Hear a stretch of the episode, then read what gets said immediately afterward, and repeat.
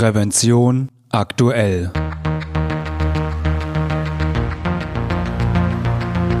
Ihr Podcast für Sicherheit und Gesundheit bei der Arbeit. Herzlich willkommen und hallo. Schön, dass Sie wieder eingeschaltet haben. Am Mikrofon begrüßt Sie Falk Sins. Liebe Hörerinnen und Hörer. Um Unfälle im beruflichen Umfeld zu vermeiden, müssen Arbeitsgeräte und Maschinen in festgelegten Zeitabständen auf Sicherheit geprüft werden. Doch wer ist für die regelmäßigen Arbeits- und Betriebsmittelprüfungen verantwortlich? Und wie können Prüfungen umgesetzt und dokumentiert werden? Dr. Kurt Kropp weiß die Antworten. Er war Aufsichtsperson bei der Berufsgenossenschaft Handel und Warenlogistik und berichtete in seinem Vortrag Prüfung von Arbeits- und Betriebsmitteln in der Praxis, der am 1. Dezember 2021 stattfand, über seine Erfahrung aus der Aufsichtstätigkeit. Sein Vortrag ist ein perfekter Einstieg in die Thematik und gibt viele praktische Ratschläge. Der nächste Online-Vortrag findet am 2. März 2022 von 14 bis 15 Uhr statt.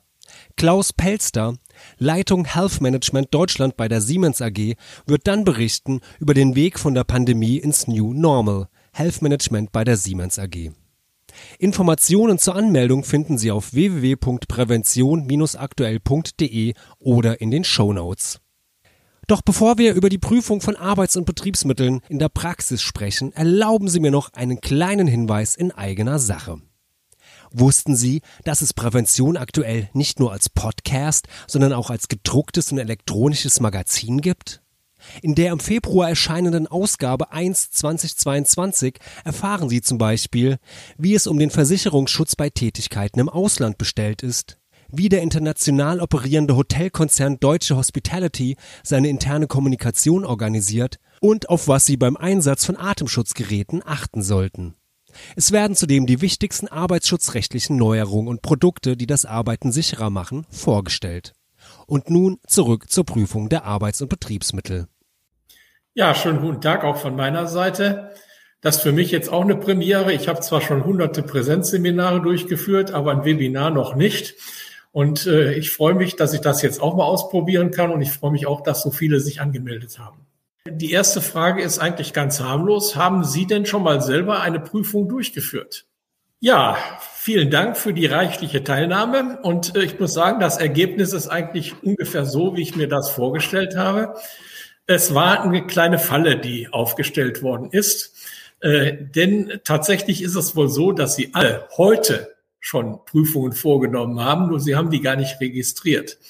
Das Thema Prüfungen wird ja meistens immer auf Dinge bezogen, die ganz offiziell sind, wo also tatsächlich irgendwie anhand einer Liste was abgeprüft wird, wo das Prüfergebnis dann schriftlich festgehalten wird, wo Prüfsiegel angebracht werden und ähnliches.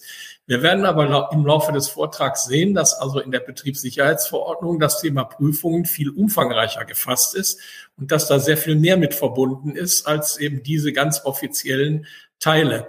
Und wenn Sie sich selber mal beobachten, wenn Sie morgens aufstehen, dann fängt das mit dem Prüfen schon beim Blick in den Spiegel an. Und äh, wie Sie sich die Zähne putzen und ähnliches. Na, wie sieht die Zahnbürste aus? Funktioniert der Rasierer und solche Dinge? Im Grunde genommen prüft man immer und ständig. Und das läuft auch seit ewigen Zeiten schon so. Wenn Sie mal an den Neandertaler denken, der hat geprüft, ob hinter dem nächsten Gebüsch schon ein Säbelzahntiger sitzt oder nicht. Ne? Also prüfen müssen wir eigentlich ununterbrochen, äh, damit wir mit unserer Umwelt nicht in Konflikt geraten und uns nichts passiert. Und äh, solche Prüfungen im Alltag, die sind eigentlich selbstverständlich und wir nehmen die schon gar nicht mehr wahr. Wir nehmen die auch deshalb nicht wahr, weil wir sie direkt nach dem Prüfen wieder vergessen. Das heißt also, wir haben die Prüfung vorgenommen, es ist alles in Ordnung und dann verschwindet das wieder aus dem Gedächtnis. Und äh, wir machen also keine Aufzeichnungen und sagen so, das war heute kein Glatteis und, äh, und äh, heute auf der Treppe keine Hindernisse oder ähnliches. Das macht man ja nicht, sondern man guckt und stellt fest, alles in Ordnung und damit ist die Sache erstmal erledigt. Ja, jetzt müssen wir uns mal angucken, Wer muss denn überhaupt solche Prüfungen vornehmen? Sinnvollerweise, und das geht ja jetzt aus den Ausführungen schon hervor, machen wir das alle und wir machen es ständig. Die Frage ist aber, wenn man so eine Prüfung vorgenommen hat, kann man denn auch beweisen, dass man sie vorgenommen hat und dass das Prüfergebnis richtig war? Im alltäglichen Bereich, bei uns zu Hause privat, spielt das jetzt keine so große Rolle, obwohl es auch da manchmal prekär werden kann. Wenn Sie in, den, in Ihr Auto einsteigen und Sie gucken mal in die Straßenverkehrsordnung, dann steht da drin, bevor Sie losfahren, haben Sie sich vom ordnungsgemäßen Zustand des Fahrzeugs zu überzeugen. Sie müssen also mal kurz rumlaufen. Eigentlich müssten Sie auch gucken, ob auch Licht und Blinker und alles funktionieren. Und erst wenn Sie sich überzeugt haben, dass Ihr Fahrzeug betriebsbereit ist, dann dürften Sie eigentlich fahren. Macht keiner. In der Praxis findet sowas eigentlich selten statt. Vielleicht mal ein prüfender Blick, aber das war auch schon alles. Oder Sie steigen ein ins Auto, dann müssen Sie sich vergewissern, dass Sie auch äh, ohne andere zu gefährden losfahren können. Haben Sie sich beim Losfahren aus einer Parklücke schon mal eines Einweisers bedient? Oder woher wissen Sie, dass hinter Ihrem Fahrzeug kein Kind hockt? Das sind alles Dinge, äh, wo man also mit dem Recht äh, auch als Privatperson schon in Konflikt geraten kann. Noch viel schlimmer ist das natürlich im Betrieb. Da gibt es also ganz verbindliche Vorschriften, äh, mit denen man sich beschäftigen muss und die einem ganz genau sagen, wer wann wo was zu prüfen hat. Und da muss man sich mal ein bisschen mit der Hierarchie des Rechts beschäftigen. Sie sehen, ganz oben stehen die Gesetze. Gesetze sind etwas, äh, was vom, von den Volksvertretern, von den Parlamenten äh, verabschiedet worden ist und Gesetze sind äh, absolut unumstößlich verbindlich für alle. Darunter gibt es Verordnungen und Unfallverhütungsvorschriften, die werden nicht vom Gesetzgeber, vom Parlament gemacht, sondern die werden von Ministerien beziehungsweise von den Unfallversicherungsträgern gemacht. Und die sind dazu per Gesetz äh, in die Lage versetzt worden. Also das Gesetz sagt, der darf das und der darf das und der darf das regeln.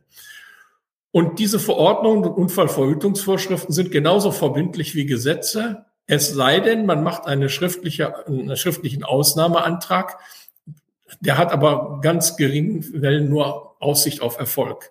Also de facto ist es so, Gesetze, Verordnungen, Unfallverhütungsvorschriften sind verbindlich. Was da drin steht, muss man machen. Darunter gibt es dann die allgemein anerkannten Regeln der Technik. Da gehören also die, die technischen Regeln zu, äh, von, zu, zu Arbeitsstätten, zur Betriebssicherheitsverordnung und zu Ähnlichem. Da gehören die, äh, da gehören die, äh, die Informationen von der DGUV dazu oder die Regeln von der DGUV und Ähnliches. Also alles, was unterhalb von Verordnungen und Unfallverhütungsvorschriften ist, ist nicht mehr absolut verbindlich sondern wenn Sie es so machen, wie es da steht, dann dürfen Sie vermuten, dass Sie alles richtig gemacht haben. Und diese Vermutungswirkung erleichtert einem das Leben. Ne? Man weiß ja nicht immer alles so, was richtig ist. Aber im Hinterkopf muss man haben, man darf auch von diesen anerkannten Regeln der Technik abweichen. Man darf es auch anders machen. Woher erkennt denn jetzt derjenige, der überprüft, ob Sie alles richtig gemacht haben oder nicht, dass Sie sich entsprechend bemüht haben?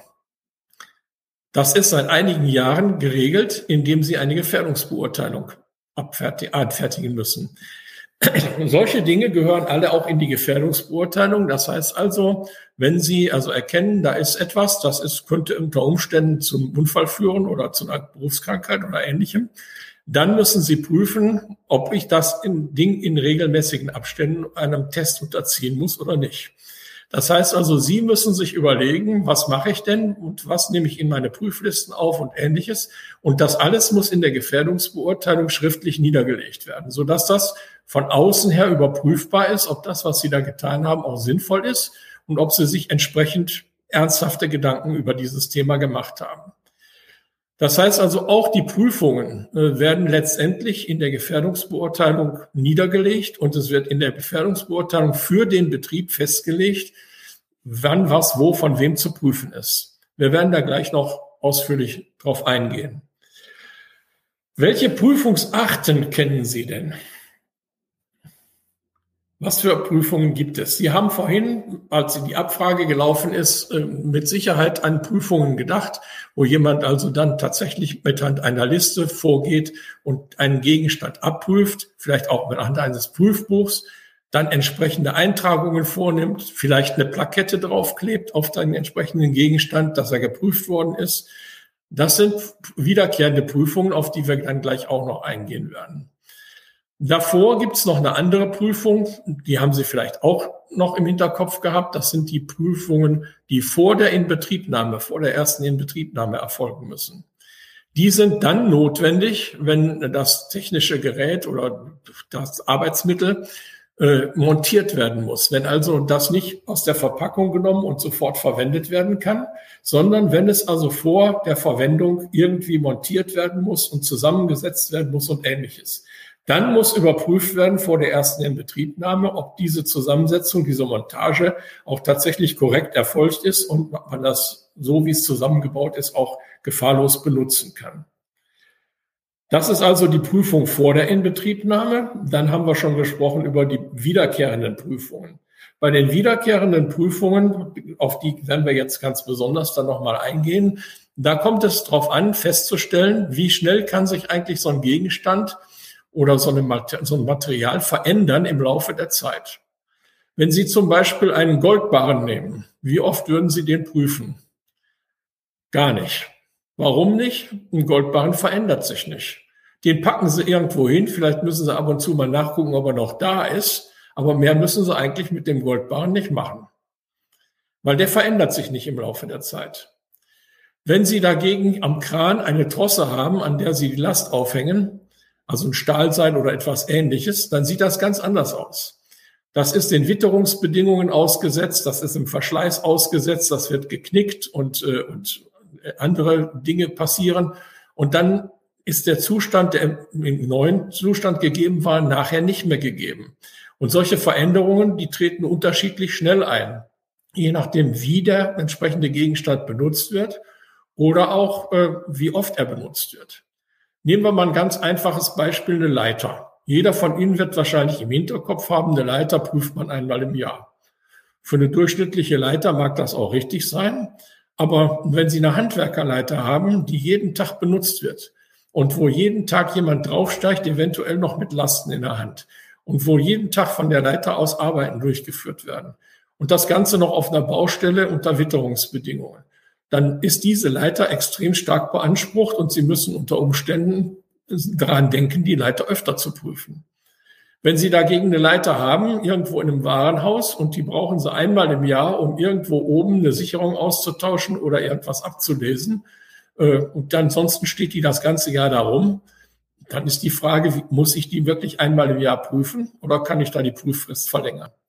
Das sind alles solche Überlegungen, die dann damit reinkommen. Das heißt, wiederkehrende Prüfungen sind ganz stark davon abhängig, wie die betrieblichen Verhältnisse sind und was man da tun muss. Ja, und dann gibt es noch die Prüfungen äh, vor Beginn der Arbeit. Das sind Prüfungen, die also praktisch jeder, der eine Tätigkeit im Betrieb ausübt und der irgendein Arbeitsmittel verwendet, äh, vor dem Benutzen durchführen sollte. Wenn Sie zum Beispiel einen Hammer in die Hand nehmen, dann werfen Sie da ruhig mal kurz einen Blick drauf und prüfen, ob der Hammerkopf noch tatsächlich fest auf dem Stiel sitzt. Sonst könnte es passieren, dass der Ihnen beim heftigen Arbeiten um die Ohren fliegt. Das heißt also, solche Tätigkeiten, solche Prüfungen vor Inbetriebnahme, das wären auch die mit dem Auto vorhin gewesen, solche Prüfungen vor, der, vor, dem, vor dem ersten Tätigwerden am Tage, die werden eigentlich von jedem durchgeführt, der also eine Tätigkeit verrichtet. Man guckt sich seine Werkzeuge, seine Geräte an, sind Kabel noch unbeschädigt und ähnliches. Das ist jetzt kein Abarbeiten von irgendwelchen Prüfvorschriften, sondern das ist einfach gesunder Menschenverstand und mal drauf gucken, ob es in Ordnung ist oder nicht. Die können wir, diese Prüfungen müssen eigentlich von jedem, bevor er irgendeine Tätigkeit ausübt, durchgeführt werden und die sind auch in der Betriebssicherheitsverordnung vorgeschrieben. Und erst wenn man festgestellt hat, jawohl, das sieht alles ordentlich aus, dann kann man also damit auch tatsächlich arbeiten. Wenn man feststellt, da ist was nicht in Ordnung, der Meißel hat einen Bart, der Hammerkopf sitzt nicht mehr fest, bei der Leiter ist eine Stufe verbogen oder ähnliches, dann muss man sofort Maßnahmen ergreifen. Dieses Gerät, dieses Arbeitsmittel darf nicht mehr benutzt werden. Man muss die Vorgesetzten informieren und dann muss man entweder anderes benutzen oder man muss warten, bis es instand gesetzt worden ist. Das sind also die einfachsten Prüfungen, die stattfinden und die jeder, der irgendeine Tätigkeit ausübt und dabei ein Arbeitsmittel benutzt, dann auch tatsächlich jeden Tag ununterbrochen ausführen muss. Einfach schon im Sinne der eigenen Sicherheit. Ja, wie wissen wir denn jetzt, was geprüft werden muss? Das ist eine komplizierte Frage. Äh, für die meisten Dinge, die im Betrieb, Arbeitsmittel, die im Betrieb vorhanden sind, gibt es keine expliziten Prüfvorschriften außer den allgemeinen, äh, die sagen also, dass man alles unter Kontrolle behalten muss. Es ist also die erste Aufgabe des Betriebes, erstmal festzustellen, was habe ich überhaupt für Arbeitsmittel im Betrieb und welche von denen müssen geprüft werden. Das heißt, man müsste also eine Liste erstellen von allen Gegenständen, die im Betrieb vorhanden sind und überlegen, so müssen die geprüft werden oder müssen die nicht geprüft werden. So ein Inventarverzeichnis haben größere Betriebe fast immer. Fast immer gibt es in größeren Betrieben auf allen möglichen Gegenständen, die zur Verfügung stehen, irgendwelche Inventarnummern oder ähnliches. Wenn das nicht der Fall ist, sollten Sie also anfangen und sich mal darum bemühen, so eine Liste zu erstellen. Je nachdem, wie groß der Betrieb ist, kann die nur ein paar zehn Gegenstände umfassen, kann aber auch Hunderte oder Tausende umfassen. Wir haben Ihnen hier mal so ein Prüfverzeichnis äh, gezeigt, wie das aussehen könnte. Das ist also sehr rudimentär. Kann man natürlich auch sehr schön auf dem PC machen in der Excel-Tabelle, dann ist es veränderlich und kann gepflegt werden. Also hier haben wir jetzt einfach mal gesagt, wir haben Gabelstapler und Leitern hier und Gabelstapler haben wir vier, vier Stück. Die haben wir durchnummeriert und die Leitern haben wir auch durchnummeriert. Wenn Sie zum Beispiel an eine Fensterputzerfirma denken, dann wird allein die Liste mit den Leitern so zwei bis 300 Positionen umfassen. Und das kann in der Praxis auch ganz große Bedeutung haben, dass man da so ein Verzeichnis auch lückenlos führt. Ich habe mal einen Fall gehabt, da ist eine Dekorateurin von der Leiter gefallen und hat sich schwer verletzt. Und äh, die hatte also schwere Rückenmarkverletzungen, war nachher querschnittsgelähmt. Und da hat sich die Staatsanwaltschaft eingeschaltet und wollte jetzt wissen, so was war denn mit der Leiter.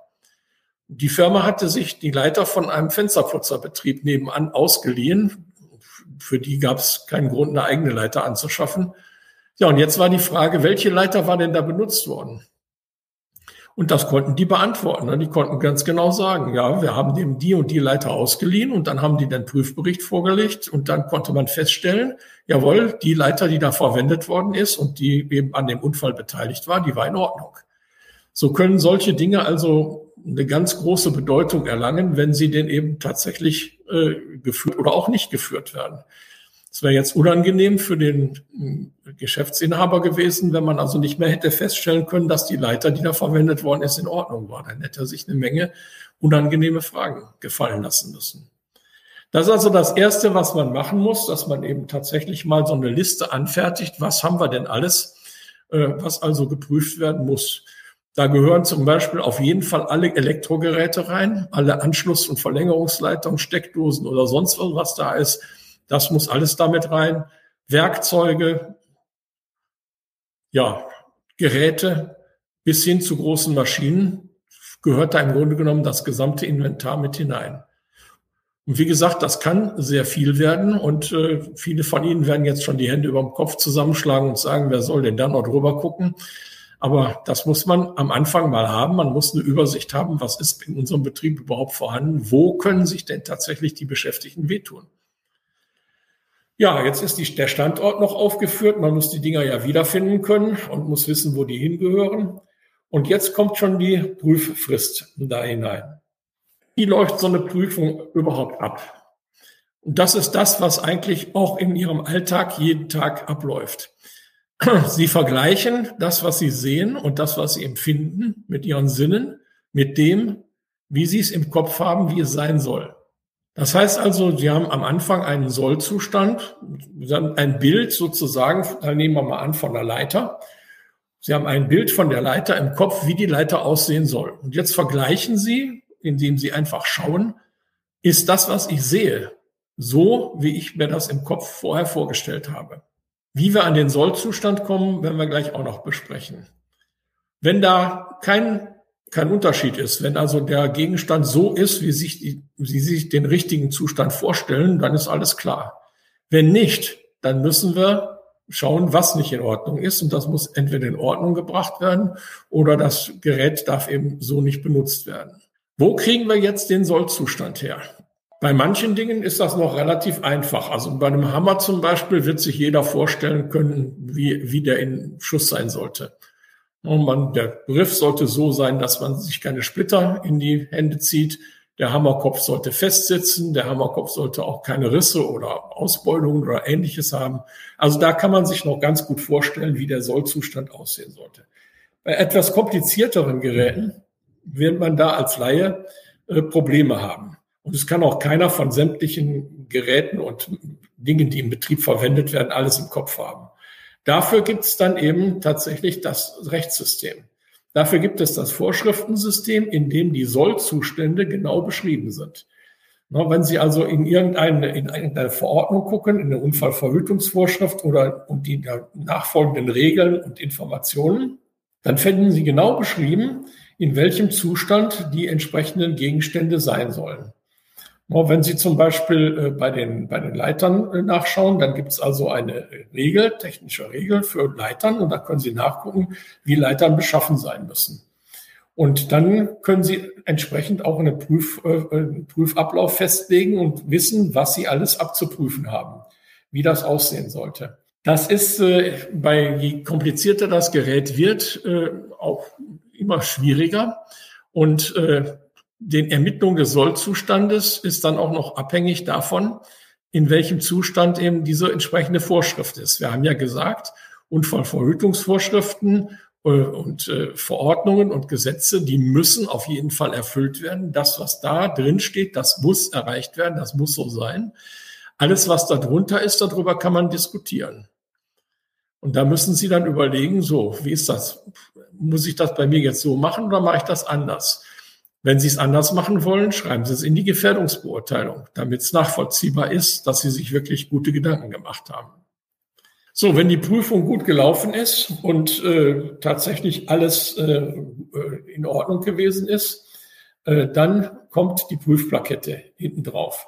Die Prüfplakette ist dann schon äh, abhängig davon, wie Sie die Prüffristen festgelegt haben. So eine Prüffrist, wie legen Sie die denn fest? Die Frage ist, haben wir am Anfang schon gesagt, wie das entsprechende Gerät verwendet wird. Wenn Sie in viele Vorschriften reingucken, nicht in die Verordnungen, da stehen keine konkreten Vorgaben drin. In der Verordnung steht nie drin, das muss dann und dann geprüft werden, sondern das steht immer auf den äh, weiter unten angeordneten technischen Regeln. Und die sind diskutierbar. Und wir haben ja gesagt, es muss eben festgestellt werden, welchem Verschleiß, welchen erwartbaren Veränderungen sind denn die entsprechenden Geräte und Dinge unterworfen. Und danach legt sich eben auch fest, äh, wie oft die geprüft werden müssen. Und wenn Sie zum Beispiel in die äh, äh, technischen Regeln für Leitern gucken, dann stellen Sie fest, da steht dann drin, einmal im Jahr. In der, es gibt eine technische Regel für Betriebssicherheit, die TRBS 1201. Und wenn Sie da hinten reingucken, dann finden Sie da im Anhang eine Liste mit den äh, Prüffristen, die üblicherweise für bestimmte Gegenstände verwendet werden. Da ist nicht so furchtbar viel drin, aber es gibt schon mal Anhaltspunkte. Da steht dann ein Jahr drin. Und die meisten werden dann sagen, na gut, dann nehme ich das eine Jahr. Aber das kann ein Fehlschluss sein. Wie gesagt, Sie müssen sich tatsächlich angucken, wie wird das Gerät und wie wird die Maschine und wie wird das Werkzeug in meinem Betrieb verwendet. Und muss ich damit rechnen, dass in kürzerer Zeit Veränderungen auftreten, die gefährlich werden können? Oder wird das sogar bei mir im Betrieb sehr viel weniger verwendet und muss ich gar nicht damit rechnen, dass in, nach einem Jahr schon da irgendwelche Verschleißerscheinungen auftreten? Dann kann ich die Prüffrist auch verlängern. Das drückt sich dann auch in der Prüfplakette aus. Hier kann man eben festlegen, äh, erstmal, wann die Prüfung stattgefunden hat und wann die nächste Prüfung stattfinden soll. Und das ist, wie gesagt, variabel. Das muss nicht immer dieses eine Jahr sein. Das haben zwar alle fast immer im Hinterkopf, aber muss nicht sein. So, die Prüffristen sind damit eigentlich soweit klar. Äh, dann kommen wir zu den Personen, die Prüfungen durchführen dürfen. Wer macht das denn? Bei den täglichen Prüfungen vor Beginn der Tätigkeit, da macht es der Beschäftigte selber. Jeder prüft das, was er in die Hand nimmt, ob das in Ordnung ist oder nicht. Da ist es kein Problem. Bei den Prüfungen, bei den wiederkehrenden Prüfungen und auch bei den Prüfungen vor der ersten Inbetriebnahme kann das nicht mehr jeder machen, sondern da sind Sachkenntnisse erforderlich über den entsprechenden Gegenstand und Erfahrungen über den Umgang mit dem Gegenstand. Und entsprechend ist auch in der Betriebssicherheitsverordnung festgelegt worden. Und dazu gibt es dann auch wieder eine technische Regel, nämlich die TRBS 1203, wo genau festgelegt ist, welche Qualifikationen die entsprechenden Personen haben müssen, äh, die eine Prüfung durchführen. Früher war das ganz einfach. Früher gab es den Sachkundigen und es gab den Sachverständigen und damit war die Sache eigentlich klar. Heute steht da drin, es muss eine geeignete Person sein. Ja, was ist denn eine geeignete Person? Wieder ist der Unternehmer derjenige, der festlegen muss, was eine geeignete Person ist. Wenn er also einen Prüfauftrag vergibt, muss er sich vorher überzeugen, ob die Person, äh, die er jetzt mit der Prüfung beauftragt, auch tatsächlich geeignet ist, diese Prüfung durchzuziehen. Das heißt, der Betreffende muss eine entsprechende Berufsausbildung haben, die also einschlägig für diesen entsprechenden Gegenstand, das Arbeitsverfahren oder sonst etwas ist, muss also von seinen Kenntnissen geeignet sein, so eine Prüfung durchzuführen. Er muss Berufserfahrung haben, also sollte nicht äh, jetzt gerade frisch äh, von der von der Berufsschule kommen oder ähnliches. Äh, das funktioniert dann meistens auch nicht, sondern er muss Berufserfahrung haben. Und äh, er muss also auch äh, mit Prüfungen vertraut sein. Er muss also schon des Öfteren zumindest an Prüfungen teilgenommen haben. Und äh, irgendwann muss er dann mal anfangen, Prüfungen selbstständig durchzuführen. Und dieses Durchführen von Prüfungen, das sollte auch kontinuierlich erfolgen. Wenn der also, nehmen wir mal an, die letzte Prüfung fünf oder zehn Jahre zurück durchgeführt hat, dann sollte er sich vielleicht erstmal wieder fortbilden und sollte sich auf den neuesten Stand bringen. Das heißt also, besser ist, wenn, wenn solche Prüfungen kontinuierlich durchgeführt werden und er sich mit dem Thema dann auch regelmäßig beschäftigt. Also solche zur Prüfung befähigten Personen auszuwählen, ist auch nicht so ganz einfach. Ja, wenn man das auch getat und hat dann eben tatsächlich alles ausgewählt, man hat festgelegt, was geprüft werden muss, man hat festgelegt, wer prüft und man hat festgelegt, wie oft es zu prüfen ist, dann kann man das alles zusammenfassen zu diesem äh, Schema, äh, einer Ablaufschema einer Prüfung. Also alles beginnt wie fast immer mit der Gefährdungsbeurteilung. Da gehört also alle diese Dinge hinein. Man erstellt ein Prüfverzeichnis, dann guckt man sich den Gegenstand an und versucht herauszufinden, in welchem Zustand soll der denn sein. Dazu braucht man dann eben die entsprechenden Vorschriften. Dann legt man die Prüffrist fest, dass dem zugrunde liegen dann die Vorschriften und eben auch die betriebliche Verwendung und das, was zu erwarten ist. Dann ermittelt man den Ist-Zustand. Dann geht man also in den Betrieb und guckt sich jetzt also diesen entsprechenden Gegenstand an und jetzt vergleicht man eben den vorher festgelegten Sollzustand mit dem, was man dann im Betrieb angetroffen hat. Das gibt das sogenannte Prüfergebnis. Das hält man schriftlich fest, schreibt es auf. Für manche Geräte gibt es Prüfbücher, da kann man das eintragen. So, wenn keine Mängel vorhanden sind, wenn also keine Abweichungen vorhanden sind zwischen soll und ist, dann ist die Welt in Ordnung, es gibt keine Mängel und dann kann man eine entsprechende Plakette vergeben. Wenn man Mängel findet, dann muss man eben diese Mängel beseitigen. Und bis dahin darf man den Gegenstand nach Möglichkeit auch nicht benutzen. Muss man sich genau überlegen, ob da mit der weiteren Verwendung eine Gefahr verbunden ist oder nicht. Und wenn da auch nur das geringste Risiko vorhanden ist, dann benutzt man das nicht weiter, sondern dann wird der Schaden beseitigt und nach der Schadensbeseitigung wird dann ein neuer Ist-Zustand ermittelt. Und dann geht der Kreislauf praktisch wieder von vorne los. Das also das übliche Ablaufschema von einer Prüfung. Ja, und dann, wenn man das alles getan hat und man hat festgestellt, der Gegenstand ist in Ordnung, ja, was dann? Was, welche Bedeutung hat das jetzt? Wenn Sie beim, mit dem Auto beim TÜV waren und fahren vom Hof des TÜVs herunter und dann verursachen Sie, weil Ihr Auto einen technischen Mangel hatte, einen Unfall. Wer ist jetzt dafür verantwortlich? Die meisten werden jetzt sagen, der TÜV-Prüfer. Ist aber nicht so. Verantwortlich ist derjenige, der entweder der Besitzer des Gegenstandes ist oder der Benutzer des Gegenstandes ist. Der Prüfer gibt nur seine sachkundige Meinung ab. Ob die richtig ist oder nicht, hat keine Auswirkungen darauf, äh, welche rechtlichen Folgen dann eben es hat, wenn der Gegenstand nicht in Ordnung war. Das bleibt immer noch im Rahmen dessen, was der Unternehmer und die Vorgesetzten garantieren müssen.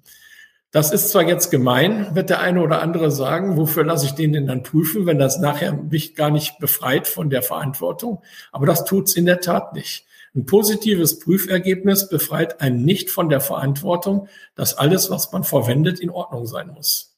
Ist ein bisschen verrückt, aber es ist tatsächlich so. Das heißt also, der Prüfer ist nicht für das verantwortlich, was mit dem, was er geprüft hat, passiert. Es sei denn, er hat die Prüfung tatsächlich schlampig durchgeführt. Wenn man ihm beweisen kann, dass er bei der Prüfung eben tatsächlich die einfachsten äh, technischen Regeln und, äh, und, und Dinge missachtet hat, er hat also den Prüfumfang nicht voll abgearbeitet oder ähnliches, dann könnte man auch den Prüfer mit zur Verantwortung ziehen. Sie erleben gerade so ein Beispiel. Ein TÜV hat in Brasilien einen Staudamm geprüft und hat gesagt, der ist in Ordnung und kurz danach ist das Ding durchgebrochen. Und es hat dann also auch entsprechend äh, viele Verletzte und Tote gegeben. Und da laufen jetzt die Ermittlungen, wer ist schuld daran? Hat der TÜV beim Prüfen des Dammes alles richtig gemacht? Ist das alles ordnungsgemäß geprüft worden? Wenn das tatsächlich so ist und die Prüfung ist ordnungsgemäß abgelaufen und der TÜV hat sein Prüfungsergebnis abgegeben, dann ist der TÜV raus. Weil verantwortlich für den Zustand des Dammes ist nicht der TÜV, sondern ist tatsächlich der Betreiber. Also wenn der TÜV nachweisen kann, dass er eben diese Prüfung korrekt durchgeführt hat, dann ist der Betreiber dieses Dammes derjenige, der die Verantwortung tragen muss. Das also nochmal zur Bewertung von Prüfungen. Prüfungen sind also kein Persilschein, die also den Besitzer und Benutzer äh, von jeder weiteren Verantwortung befreien, sondern nach wie vor bleibt das eben in, äh, in der Verantwortung des Betriebes beziehungsweise des Benutzers. Jetzt haben wir noch mal das Ganze mit einer Leiter so ein bisschen praktisch ausgefüllt. Äh, Leiter kennt jeder, deshalb kann man das sehr schön als Beispiel verwenden. Als erstes hat man mal so eine Kontrollliste, wo also dann tatsächlich zu der betreffenden Leiter mal alles aufgeschrieben ist, was für die Leiter wichtig ist. Was habe ich für eine Leiter? Welche Art ist das? Wo draus ist die gebaut worden? Wann ist die angeschafft worden und ähnliches? So ein Blatt kann man faktisch für jeden Gegenstand anlegen, damit man weiß, wo habe ich den her, wann ist der angeschafft worden und, und, und so weiter. Man hat also schon mal so eine Beschreibung dieses Gerätes. Und dann gibt es Prüflisten. Wenn Sie mal im Internet gucken, da gibt es von verschiedenen Herausgebern gibt es die verschiedensten Prüflisten für Leitern. Und äh, die können Sie sich als Muster nehmen, aber kontrollieren Sie die, ob die für Ihre Leitern auch vollständig sind oder ob in Ihrem Betrieb eventuell Dinge passieren, die also der Verfasser dieser Prüfliste vielleicht nicht vorhergesehen hat. Aber das ist schon mal ein schöner Anhaltspunkt. Daran kann man sich also schon entlang hangeln. Und da ist dann also alles aufgeführt, was also an der Leiter dann zu prüfen ist. Und damit kann man sich also die Arbeit schon ganz schön erleichtern. Es gibt auch äh, entsprechende elektronische Lösungen, wo man also dann eben auch äh, für viele Gegenstände schon entsprechende Vorgaben findet und wo man dann die Eintragungen auch elektronisch vornehmen kann. Das ist natürlich in der Praxis sehr viel einfacher, als mit Papier zu arbeiten. Sonst hat man nachher sehr viele Ordner und muss sich darin auch noch zurechtfinden. Ja, dann wäre ich jetzt eigentlich soweit mit der Präsentation jetzt auch durch. Liebe Hörerinnen und Hörer, ich hoffe, diese Folge hat Ihnen gefallen und hilft Ihnen weiter in Ihrem Arbeitsalltag. Und vielleicht haben Sie auch Anregungen, über welche Themen wir in diesem Podcast einmal reden sollten. Wir freuen uns über Ihr Feedback. Falls Sie uns zum ersten Mal hören, natürlich können Sie uns abonnieren bei allen gängigen Podcast-Anbietern. Und natürlich würden wir uns über eine positive Bewertung freuen, wenn Ihnen diese Folge gefallen hat. Sie finden uns im Internet unter www.prävention-aktuell.de. Und ich hoffe natürlich, wir hören uns wieder. Eine gute und sichere Zeit bis dahin wünscht Ihnen Ihr Moderator Falk Sins.